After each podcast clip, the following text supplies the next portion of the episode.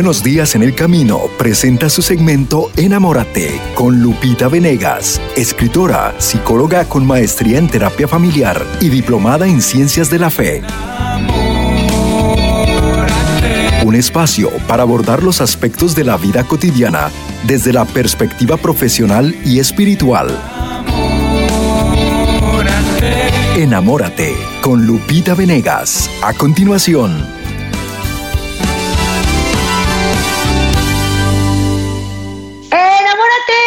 Bellísima del sembrador, enamórate. Te invito a mirar como Dios mira, con esa mirada enamorada, con esa mirada llena de entusiasmo y llena de esperanza. Enamórate. El día de hoy en Enamórate vamos a hablar de cuatro pilares para una relación sana de pareja. Cuatro pilares para una relación sana de pareja. Queremos relaciones sanas, relaciones vividas en el amor, no más al maltrato, no más a la violencia o a la injusticia en una pareja. Se trata de que él dé la vida por ella y de que ella le ame y le consienta a él. Este es el ideal de pareja, este es lo que todos necesitamos, pero hay cuatro pilares que tenemos que desarrollar y fortalecer para que esa relación en el matrimonio, en el noviazgo, sea una relación sana, que edifique, no que destruya, no que sea injusta no que maltrate a nadie. Dios no quiere el maltrato de sus hijos, quiere que todos seamos amados y que sepamos amar. Estamos hechos por amor, para amar y ser amados. Las tres cosas. Nos amó Dios tanto que nos trajo a la vida, a la existencia y nos quiere imitándole a Él. Nos quiere amando, pero también siendo capaces de recibir amor. No quedarnos en una relación mediocre, injusta, de maltrato, de irrespeto. Eso no es la voluntad de Dios. Es su voluntad que sepamos amar. Así es que vamos a aprender cuáles son estos cuatro pilares del amor y vamos a tratar de hacerlos vida. Por supuesto que no te voy a desvelar nada nuevo. Vamos a hablar, sí, de respeto, vamos a hablar de diálogo, vamos a hablar de, estas cualidades o características que sabemos que son necesarias en toda relación. Pero lo que a mí me interesa hoy es sembrar en tu corazón la motivación suficiente para que hagas vida, para que desarrolles estas virtudes, así como puedes desarrollar tus músculos en un gimnasio, tú puedes desarrollar las virtudes necesarias para amar en el gimnasio del matrimonio, en el gimnasio del amor. ¿Cómo lo vamos a hacer? Bueno, primero, hacer conciencia de algo que es muy importante. Dicen que nadie aspira a lo que no conoce si tú no conoces o no sabes que el amor humano debe darse en el marco del respeto, de la generosidad, de la comunicación.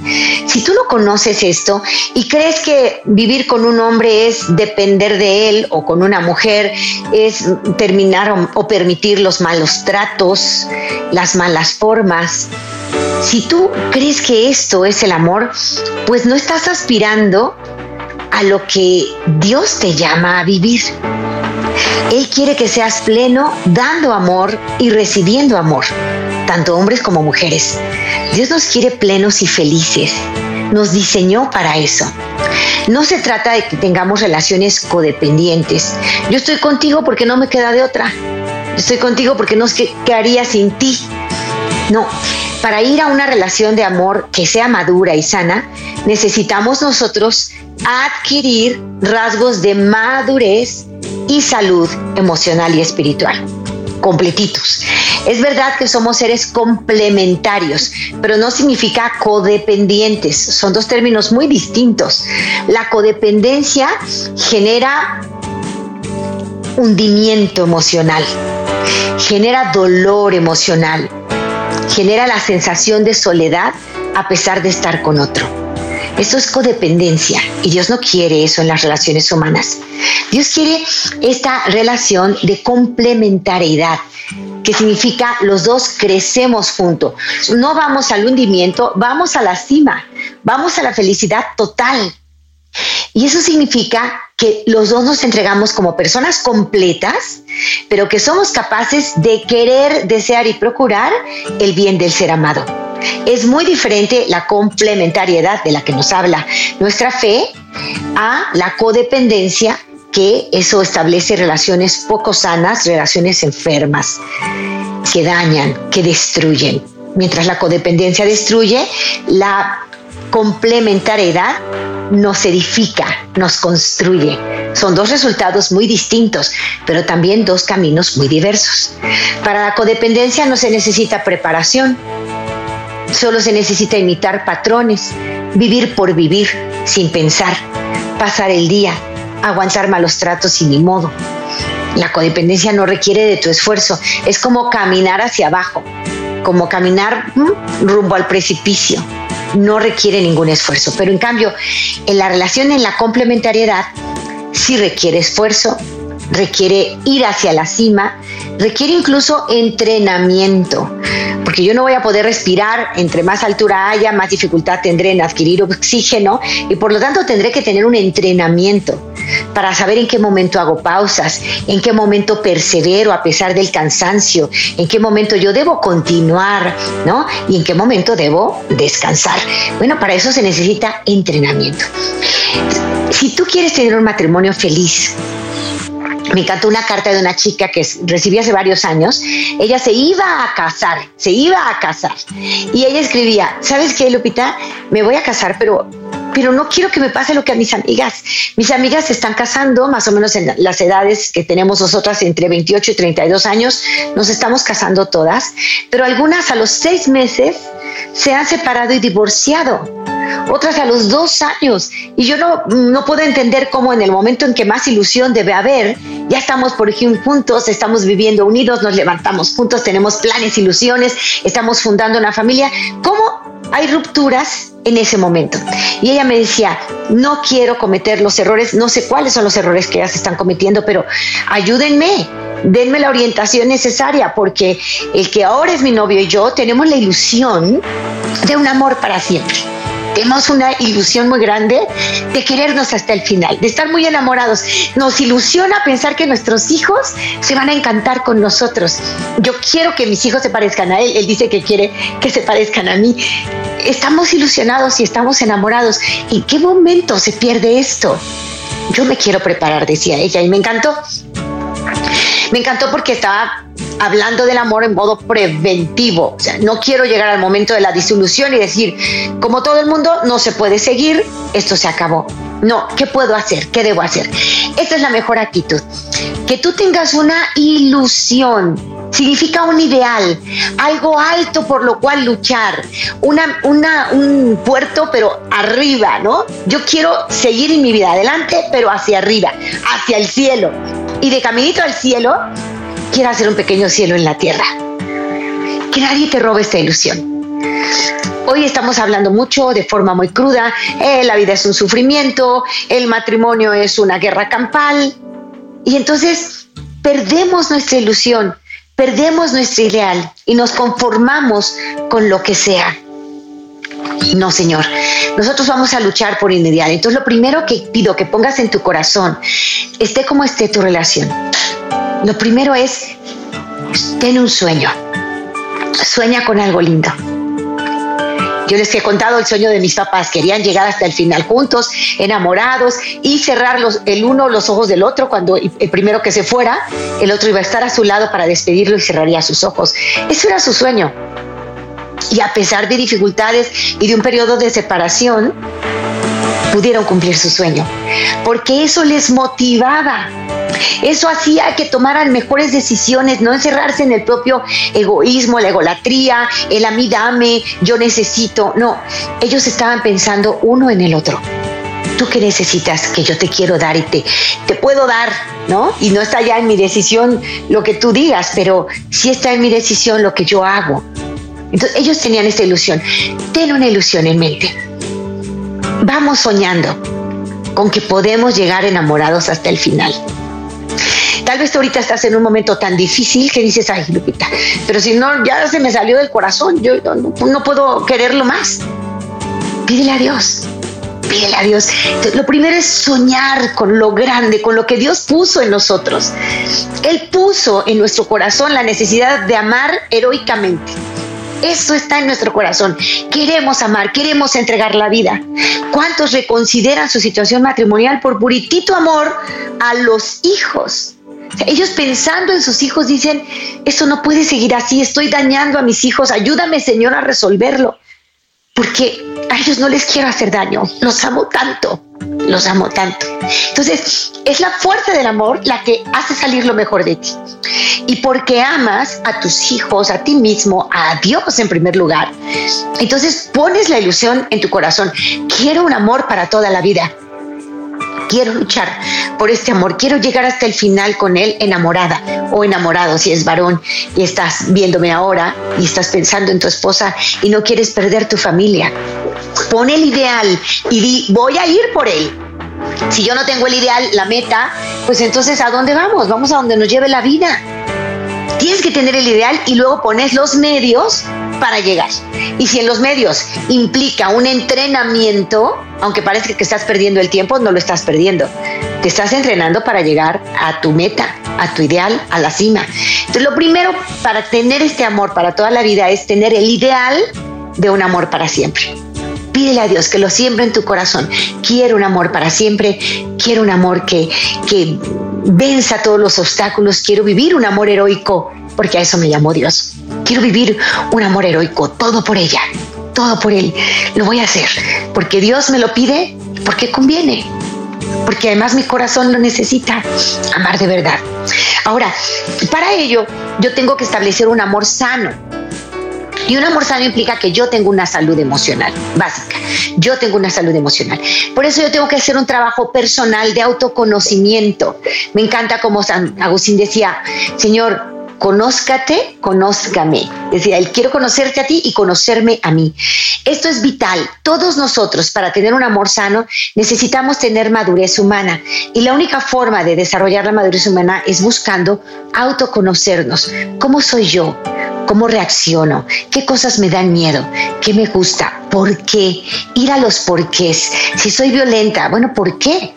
si soy eh, demasiado llorona, ¿por qué? Si soy sensible o cómo soy yo. Primero me reconozco y busco las razones por las que soy como soy. Y empiezo a querer ser la mejor versión de mí mismo, de mí misma. En esto consiste la madurez.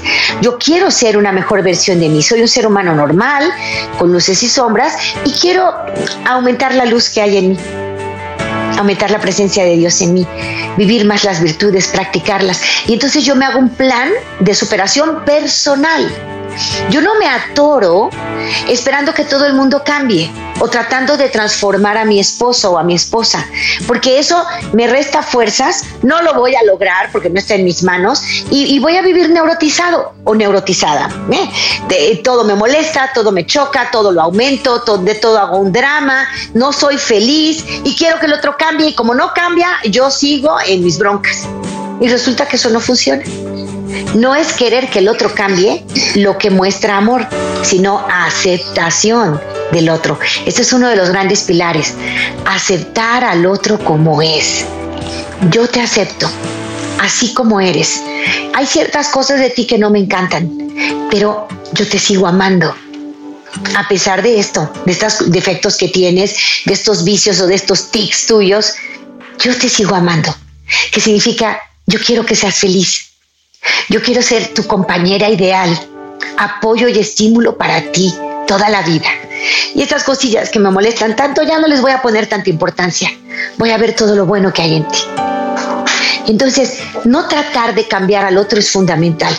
Aceptarlo tal como es, primer gran pilar. Acepto al otro como es y no pretendo que sea como yo digo es como es, tiene su temperamento, su historia, su forma de pensar y lo amo. Significa y quiero su bien. Esto es amor. Esto es amor. No trates de cambiarlo. Acuérdate de este principio de la casa de neuróticos anónimos o de alcohólicos anónimos que te he comentado en otras veces y me encanta. Todo mundo me decía que debía cambiar, dice este pensamiento, y sabía que debía cambiar. Todo mundo me decía que yo sabía que me hacía mal el alcohol y sabía que debía dejarlo. Todo mundo me decía que mi carácter era insufrible y sabía que tenía que hacer algo por cambiarlo. Todo mundo me decía, cambia, cambia. Y yo, aunque quería, no podía cambiar.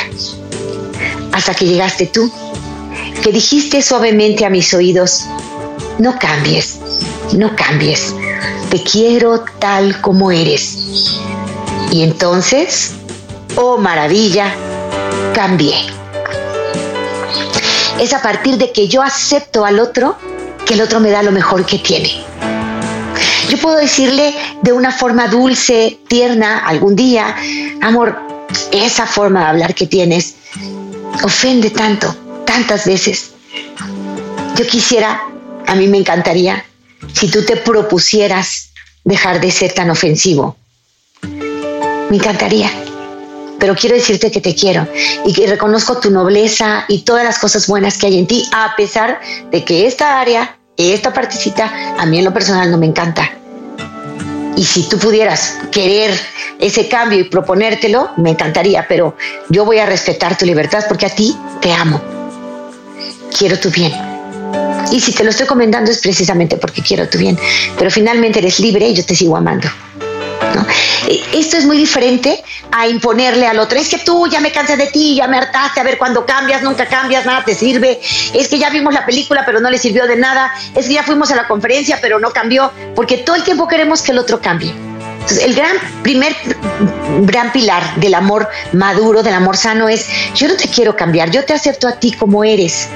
Que juntos podemos crecer y mejorar los dos, eso es un objetivo del matrimonio. Pero que yo te quiera cambiar a ti, que seas otra persona que no eres, eso, eso no favorece la relación en el amor. Aceptar al otro como es. Yo te quiero. Y, y así como eres tú, quiero lo mejor para ti. Y así como eres tú, sigo haciendo cosas buenas por ti y sigo consintiéndote y sigo amándote. Primero te acepto tal como eres.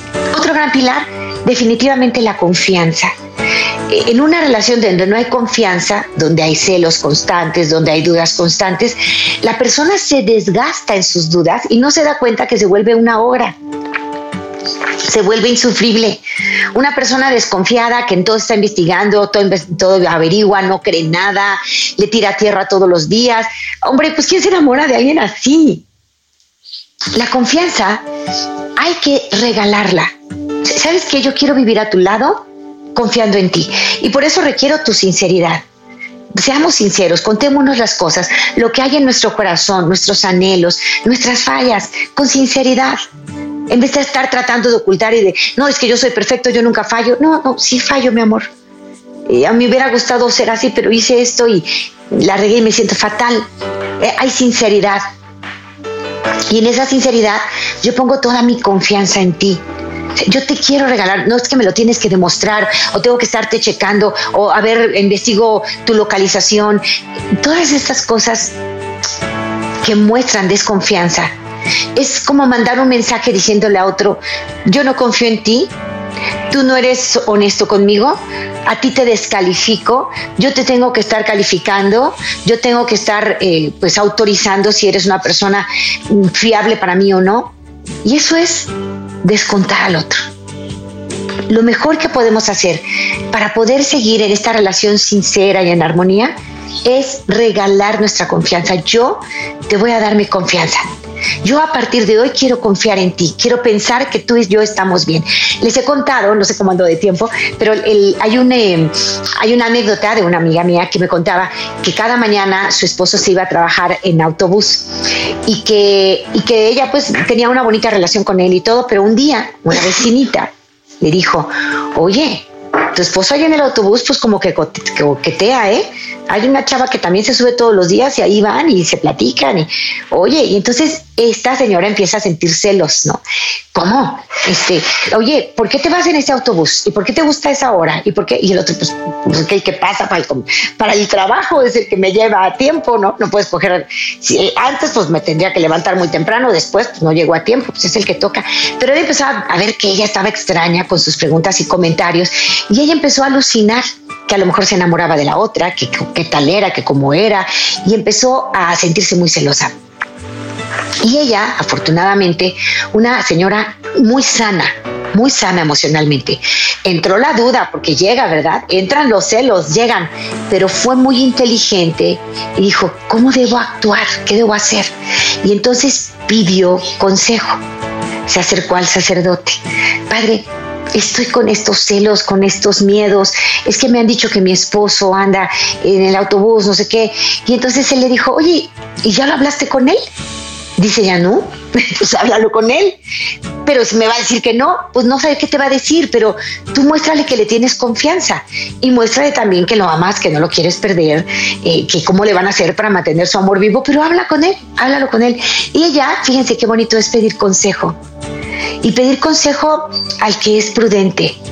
No a la vecina que anda toda locochona y que te va a decir, ah, yo voy y me lo cacheteo, yo me subo al camión y a ver, y así nos ponemos. No, no, no. Busca ese consejo sabio y prudente que está siempre del lado de la palabra de Dios. Entonces, ir con un consejero espiritual, con un sacerdote, con una persona en la que confías y la, la, ves cercana a la palabra de Dios, bueno, pues pedir un consejo con prudencia. Y este sacerdote le aconsejó muy bien, porque ella habló con su esposo. Oye, ¿podemos platicar? Sí. ¿Sabes? Estoy muy enamorada. Te quiero tanto. Me siento feliz con mi vida. Tenemos dos hijos padres, encantadores, ¿no? Y sabes, yo quiero estar feliz contigo hasta el final.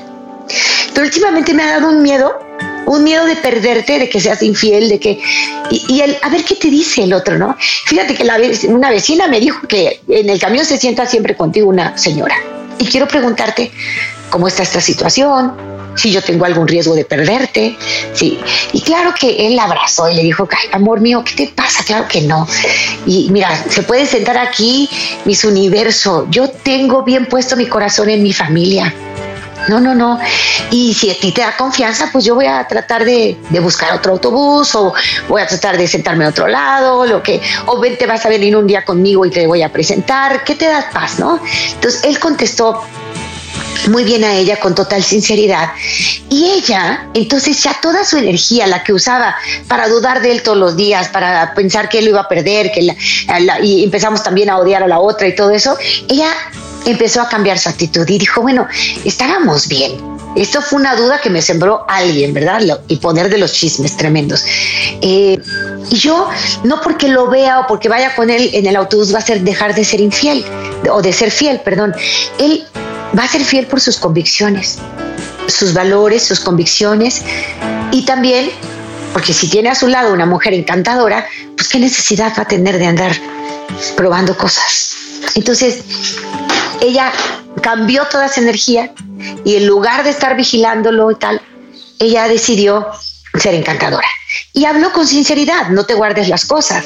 Habló con sinceridad, le tocó el tema, dijo, esto está pasando, yo estoy muy nerviosa, pero a ver, ¿cómo estamos tú y yo, no? Y él dijo, estamos perfecto, amor, porque vienen esas dudas y vamos a ver qué hacemos, pero, pero tú y yo estamos bien y que nuestro sueño de seguir juntos hasta el final siga vivo. Hablemos de esto, hablemos de esto. Entonces hemos hablado de aceptar al otro tal como es, de darle nuestra confianza, segundo pilar. Tercero, la comunicación, el diálogo, la plática. Esto tiene que formar parte de nuestra relación. Si nosotros no platicamos de cosas profundas, entonces se hace superficial nuestra relación y se rompe muy pronto. Y una muy buena idea es que en ese diálogo, en esa plática, platiquemos también de Dios. Dios que ha sido en tu vida, qué ha hecho Dios en tu vida. Eh, creo que es importante que nos acerquemos a Él, eh, oír su opinión sin imponerla, pero platicar, platicar de cosas profundas, no solo de superficialidades. Y cuarto, cariño. El cariño es fundamental, muestras de cariño. Muchos me han dicho, es que yo amo a mi mujer, ella es toda en mi vida, pero él es frío, es eh, grosero en sus modos, en su trato, y ella está cansada de su frialdad y de su grosería. Pero él dice, es que yo soy así, pues sí, pero cambia. Ahí sí, pon de tu parte. No se trata de cambiar tu esencia, pero sí de tener modos de educación, de respeto, de cariño. El cariño es un, es un pegamento del amor.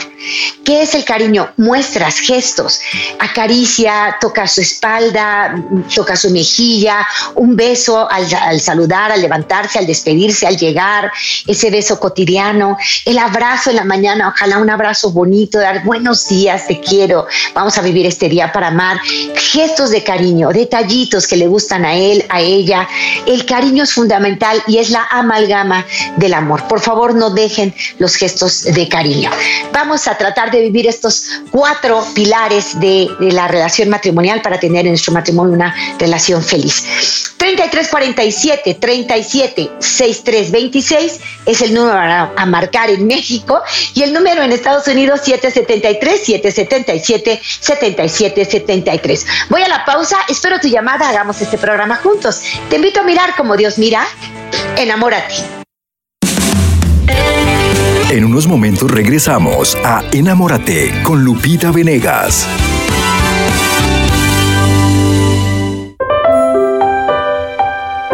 Propósitos para Año Nuevo.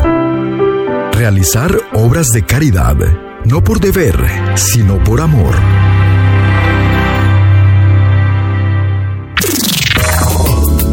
La transmisión de ESNE Radio se realiza día con día a través del trabajo, esfuerzo y alegría de los misioneros y sembradores. Agradecemos tu valiosa participación como miembro activo de la familia de sembradores. Te recordamos que ahora puedes hacernos llegar tu donación mensual a través de nuestra página www.elsembrador.org. Sintoniza ESNE Radio. En Estados Unidos. 1430 AM.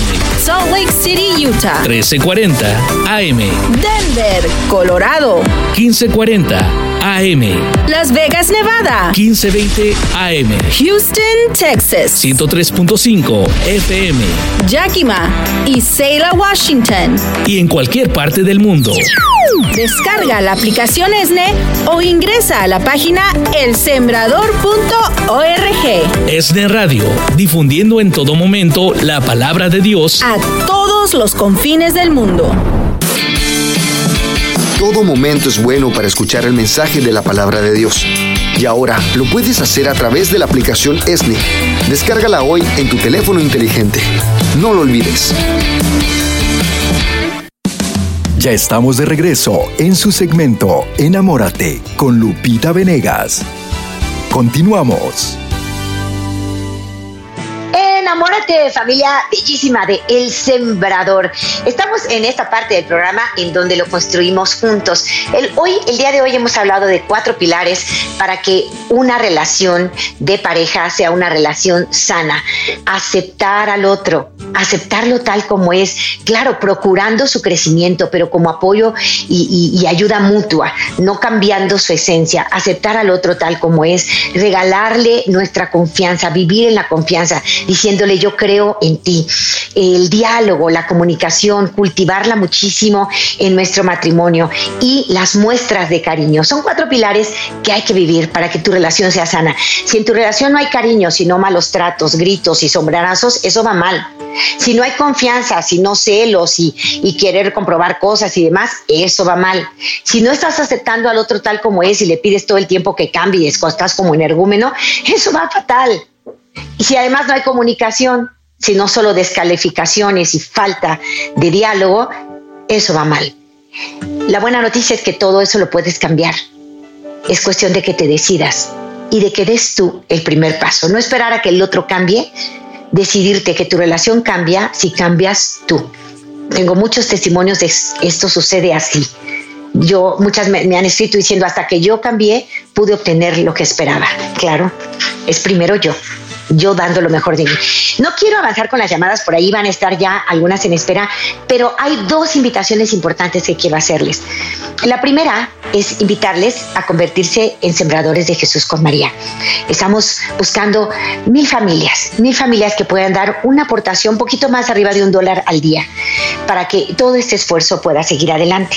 Tú te puedes convertir en, en sembrador de Jesús con María llamando ahorita y diciendo, ¿cómo puedo ayudar? Yo voy a dar una aportación mensual de 40 dolaritos cada mes.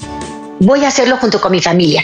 Mis hijos y yo todos vamos a colaborar. Entonces quiero formar parte de los evangelizadores de El Sembrador, pero con mi donativo mensual. Ojalá, ojalá te sumes. Estamos buscando mil familias que puedan decir sí, mil familias que antes no han donado y que pueden hacerlo ahora y que pueden hacerlo así como familia, unidos. Mi esposo, mis hijos y yo, hasta mi mamá, todos vamos a cooperar y dar esos 40 dolaritos mensuales. Ojalá llames y formes parte de los sembradores de Jesús con María. Antes de irme con la llamadita de María, también quiero recordarles, viene la metanoia. ¿Cuánto cambia la vida?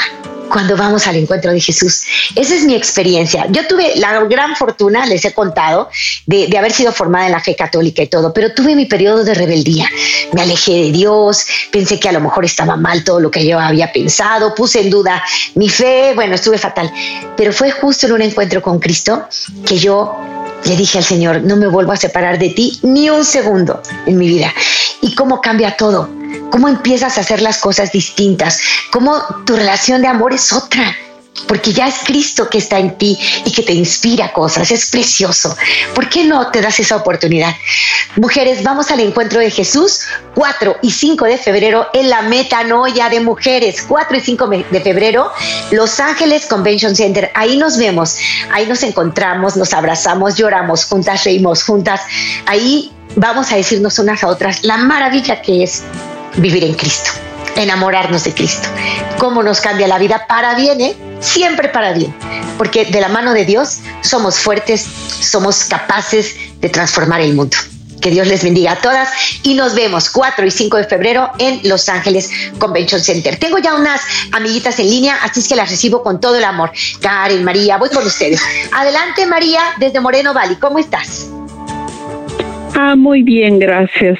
Ah, Lupita, Estoy muy nerviosa porque es la primera vez que hablo contigo. Es una bendición tenerte. Ah, das muy buenos consejos, yo no me pierdo tu programa y te llamaba para pedirte un consejo, que no sé qué hacer. Ah, tengo mi hija de 29 años, pero hace un año me acabo de enterar que ella tuvo un daño.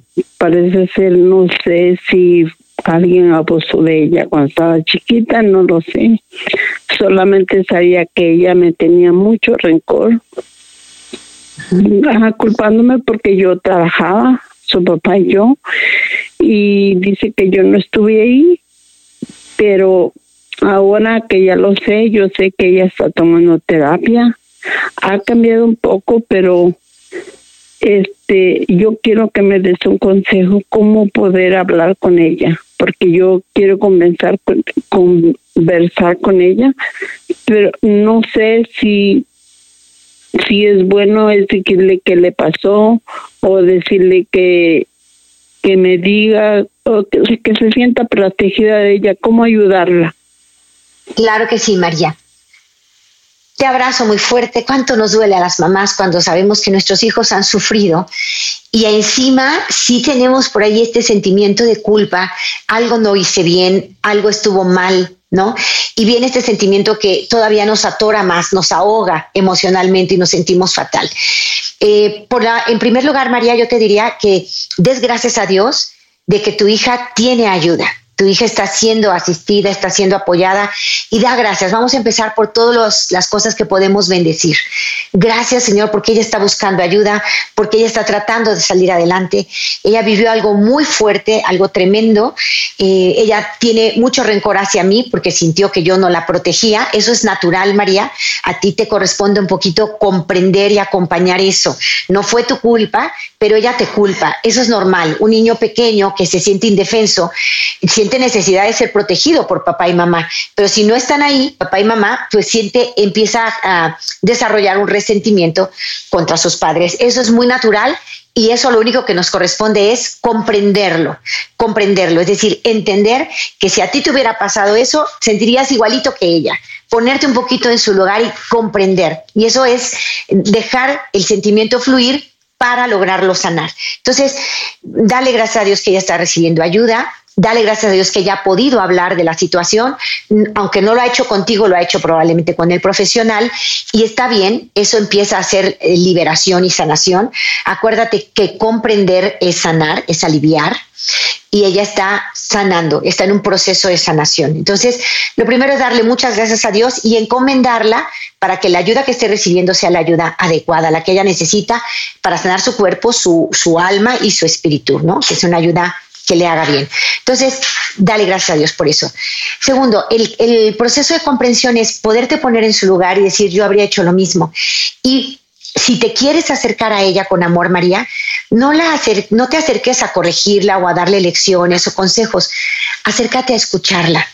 Y la, menor, la mejor forma de abrir el corazón de los hijos es abriendo el nuestro. Entonces, entra con ella, María, un día, un día que lo veas propicio, adecuado. Amor, quiero platicar contigo.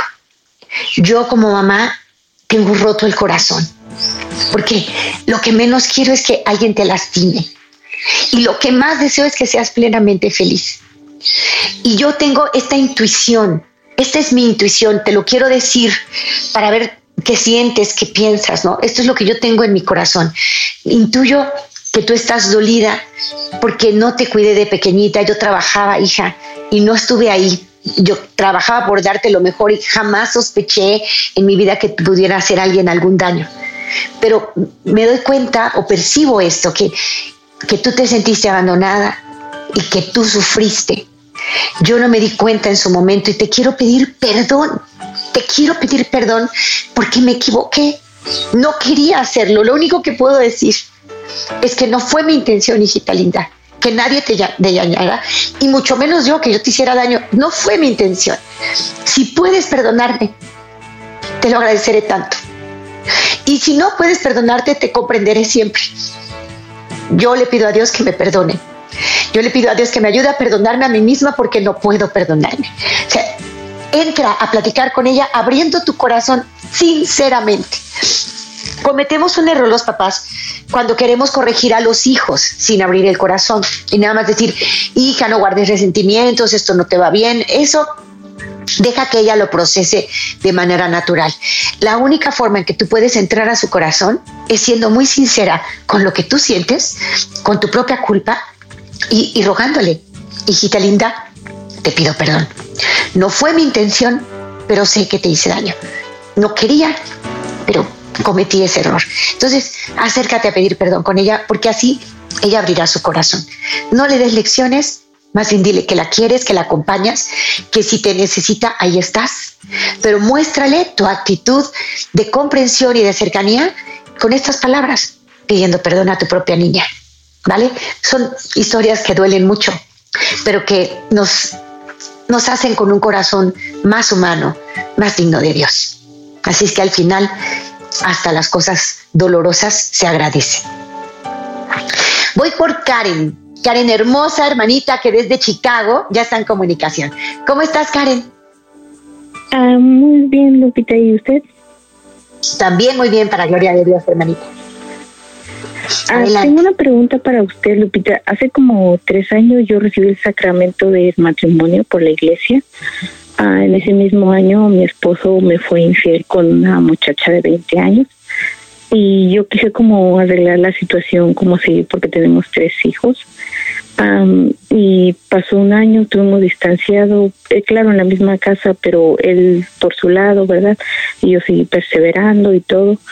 Y, y él volvía de repente así como si nada hubiera hecho y pues yo lo aceptaba porque por mis hijos, ¿verdad? Por, por verlos como ellos bien, que vieran a papá y a mamá juntos.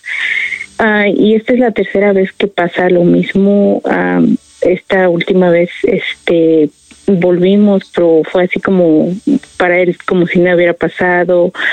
Así, entonces Ah, hace poco me enteré que, bueno, lo escuché que todavía estaba hablando con la muchacha y contándole a un amigo que todavía se veía con él. Entonces, para mí eso fue como algo muy fuerte, porque cuando yo ya he decidido como caminar y olvidar eso y seguir para que nuestra familia fluya, entonces, ¿qué consejo me darías ahí? Porque yo he tomado como la decisión como de, de ya no luchar por ese matrimonio. ¿Qué consejo me darías tú? Karen, eh, con todo el cariño te digo, el plan de Dios para el matrimonio es perfecto. Él quiere el matrimonio unido hasta el final, pero en el amor, no en la infidelidad. Entonces, ¿cómo, ¿cuál sería el arte para hacer el equilibrio perfecto de cómo actuar? No puedes permitir un matrimonio eh, en donde hay bigamia o poligamia o infidelidad constante, porque eso es una ofensa contra la dignidad del matrimonio. Pero sí puedes luchar por él de otra manera por el matrimonio, tu matrimonio, tu esposo y tú, Dios los quiere unidos y felices en el amor. Entonces, primero tratar de entender que cuando un hombre es fiel es infiel persistentemente una y otra y otra vez, pero no se quiere ir de su casa, eso es muy importante. Eh, si él ya no te quiere, si no quiere a su familia, si se quiere ir de tu casa, se va. Eso pasa ya. ¿no? Y nada que hacer. Pero cuando él dice, no, yo no me quiero ir, yo no quiero perder a mi familia, entonces es una persona que valora a su familia, a su esposa, no las quiere perder, pero que tiene una debilidad por alguna razón. Puede ser una herida emocional de infancia que necesita estar buscando el cariño de las mujeres fuera del matrimonio. Puede ser una mala educación, que le dijeron que los hombres son machos y los hombres son mujeriegos y andan con todas y eso, se, eso es normal. Puede ser una mala educación. Pueden ser muchísimos factores. Puede ser inseguridad o falta de cariño en casa. Pueden ser muchos factores, yo no sé cuáles serán. Lo que sí sé es que él necesita ayuda. un hombre, para ser pleno, feliz, realizado, no puede estar viviendo una vida doble porque eso lo enferma, lo neurotiza y al final le hace daño. Entonces, por amor, por amor a él, tú le dices, a ver, campeón, Dios te quiere plenamente feliz. Y la felicidad está en el amor bien vivido, al modo de Dios, amor fiel, exclusivo y total. Si tú no puedes vivir este clase de amor que yo necesito y que también necesita tu corazón, pide ayuda, porque esto de estar una y otra vez eh, en una relación así, pues no, me ofendes a mí, ofendes a Dios en primer lugar, ofendes la dignidad del matrimonio, me ofendes a mí, a tus hijos, y no es algo que quiero enseñar a tus hijos. Yo creo en el diseño de Dios para el amor y el diseño de Dios es el amor fiel, exclusivo y total. Entonces vamos luchando por eso, nos casamos por la iglesia por algo, vamos a, a educarnos, vamos a conocer. Acuérdate de Oti, ahorita voy con Lilia Preciosa. Karen, OTI es el, el, mensaje que yo voy a dar constantemente. O de oración, pon en oración a tu matrimonio, a tu esposo, a tus hijos. Pon en oración tu familia.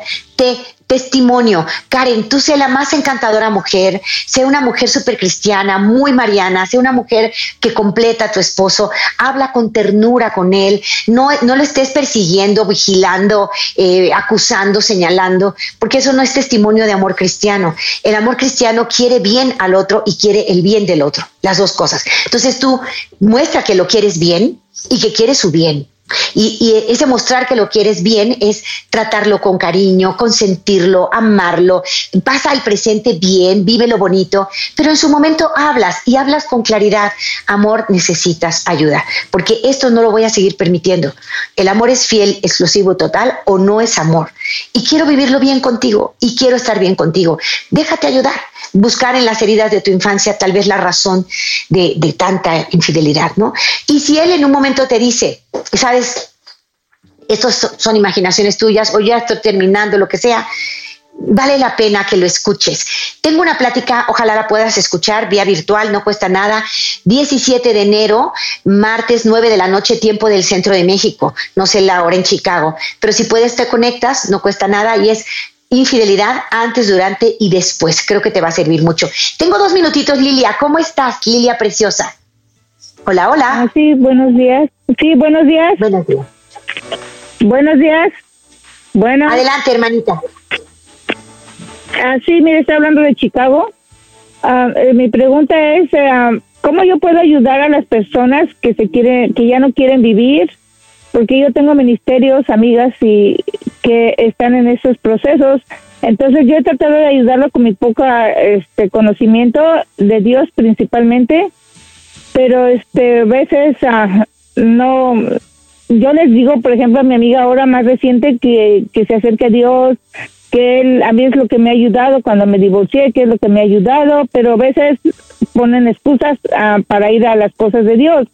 Ahorita ella cayó en una crisis grande que la llevaron con el psiquiatra, le dieron medicamentos para tratarse, pero yo he tenido homeless que, que tomaron, les dieron ese medicamentos para ah, para ese problema y ellos se hicieron adictos a las pastillas y ya no la podían dejar sin ella, decían que no podían, se ponían desesperados, como una droga era para ellos, entonces llegaban al hospital por la dosis de, de lo que estaban tomando, lo que les medicaron con el tiempo, se les hizo adicción, ya no podían vivir sin las pastillas y eso es lo que yo no quiero para mis amistades. Entonces, no sé de qué manera usted me puede ayudar para yo ayudar a los demás. Claro que sí, Lilia. Eres hermosa, tienes un corazón maravilloso. El tiempo no me da, tengo un minutito nada más y te quiero hacer un programa revelo. Vamos a anotar. El programa va a ser cómo ayudar a mi familiar en depresión o cómo ayudar a un amigo en depresión. Ahorita sí, de, momento en un minuto te digo, eh, conoce sus cualidades e invítala a esta persona hace algo por alguien con sus cualidades. Por ejemplo, si escribe bonito, si hace poemas, si pinta muy bien, tú pídele, ayúdame con esto. Mira, grábame este pensamiento, esta reflexión, porque la voy a mandar en redes a todo el mundo. Tienes este talento, me gustaría que hicieras esto. Anímala a hacer algo por los demás. Anímala a ponerse, a que se preocupe por alguien además de sí misma. Anímala. Claro, lo mejor eh, no es llegar con palabras de levántate, échale ganas, nada de eso lo mejor es estar, decirle que la quieres, que la comprendes, estar, escuchar. Esto a nivel de acciones, pero antes que todo esto, y lo vamos a hablar muy profundamente para evitar esa adicción a las pastillas, ora por ella, ora por ella y si puedes con ella la oración es poderosa. Entonces, no es cuestión de que si quieres o no quieres, voy a quedarme aquí un ratito y voy a hacer unas oraciones muy lindas. Llévate libros de oraciones bonitos, motivadores. Ora con ella, ora por ella, por supuesto, invítala a hacer algo bueno por alguien, de acuerdo a sus capacidades, a sus cualidades, pídele, pídele que haga cosas y dile el bien que estás haciendo con lo que ella hace. Eso le puede devolver sentido de vida. Pero voy a hacer un programa completito, cómo ayudar a mi amigo que está en depresión o a mi familiar que está en depresión. Un abrazo muy fuerte a todos. Tres pasos para enfrentar una crisis matrimonial es el tema del día de mañana. Nos vemos pronto. Te invito a mirar como Dios mira. Enamórate. Este fue su segmento Enamórate con Lupita Venegas, de lunes a viernes a las 8 de la mañana, dentro de Buenos Días en el Camino.